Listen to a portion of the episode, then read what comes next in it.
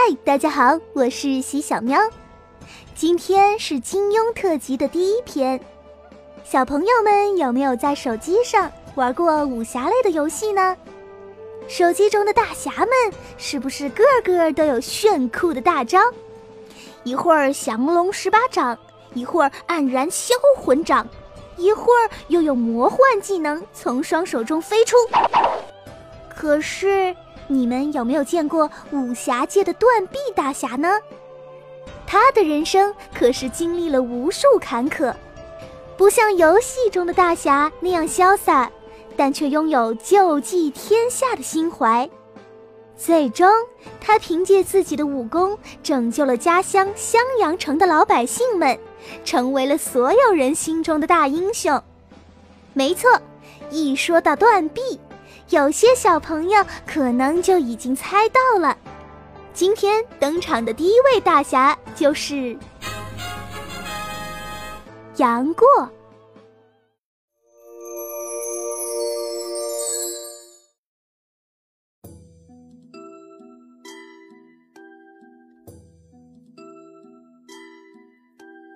谢小喵，杨过大侠为什么会断臂呀？那就要说起另外一位人物了。杨过从小的玩伴郭芙和他之间产生了许多误会，最终一气之下就断了杨过的右臂。但是喜小喵觉得重要的不是杨过断臂的原因，而是杨过在断臂之后才成为了真正的大英雄。啊，这是为什么？难道断臂之后武功会变得更好吗？这你还真说对了。断臂之后，一位神秘的好友拯救过杨过，这位好朋友还带着他练习武功。咦，这位朋友是谁呀？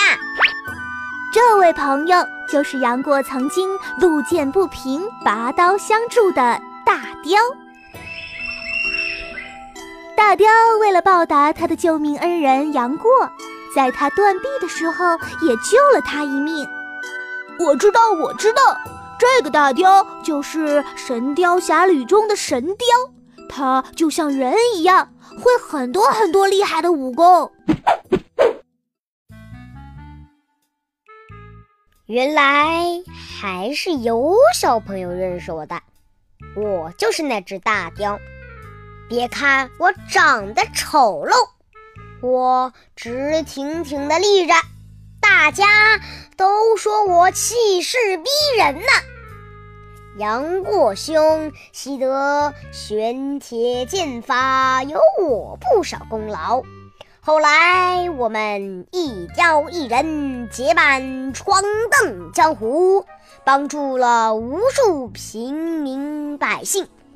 因为我的缘故，杨过就被大家称为神雕大侠了。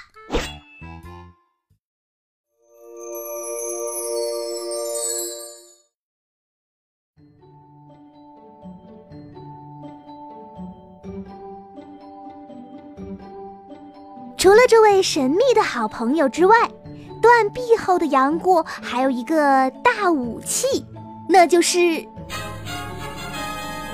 玄铁重剑，咦，这是什么厉害的剑呢？玄铁重剑是金庸小说笔下的第一神剑，它由玄铁制成，重九九八十一斤。传说中呀，四十岁前拥有它就可以天下无敌。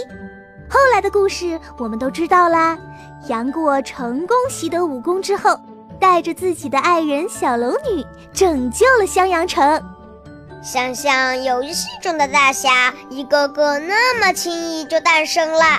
原来在现实生活中，要断了臂才能成为大侠呀，好不容易。是哦，金庸爷爷创造出杨过这个人物，可能也是想告诉我们：天降降大任于是人也。必先苦其心志，劳其筋骨。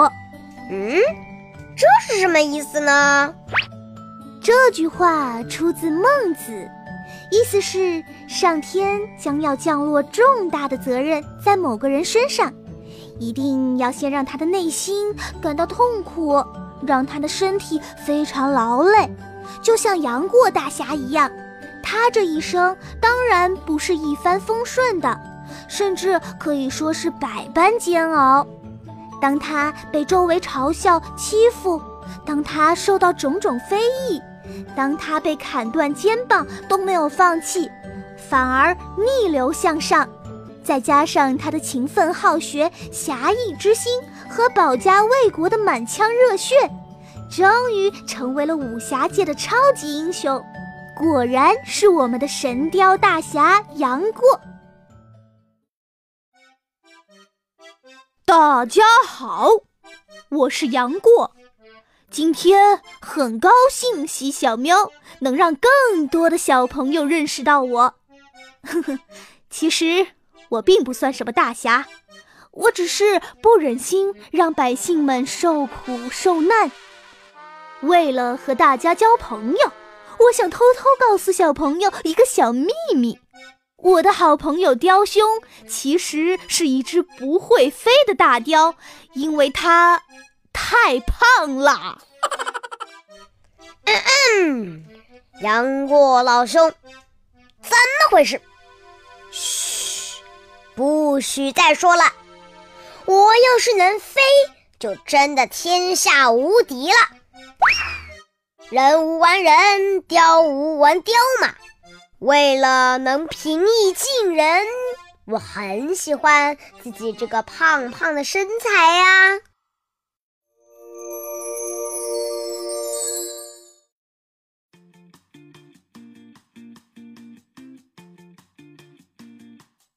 好了，亲爱的小伙伴们，金庸特辑《杨过篇》。武侠界的断臂大侠就先讲到这里了，欢迎扫码关注“童眼看世界”微信公众号，获取更多的图片和信息。最后，我要问问大家，你们在杨过大侠身上学到了什么呢？欢迎发语音到微信后台和我们分享，积极参与小主播的活动。每周一至周五，小新闻大事件，我们不见不散。小伙伴们，我们下次见。最后，感谢倾心制作本节目的嗨小伙伴工作室全体人员：周璇、阮欣、芳芳、赵书文以及小主播朱家俊。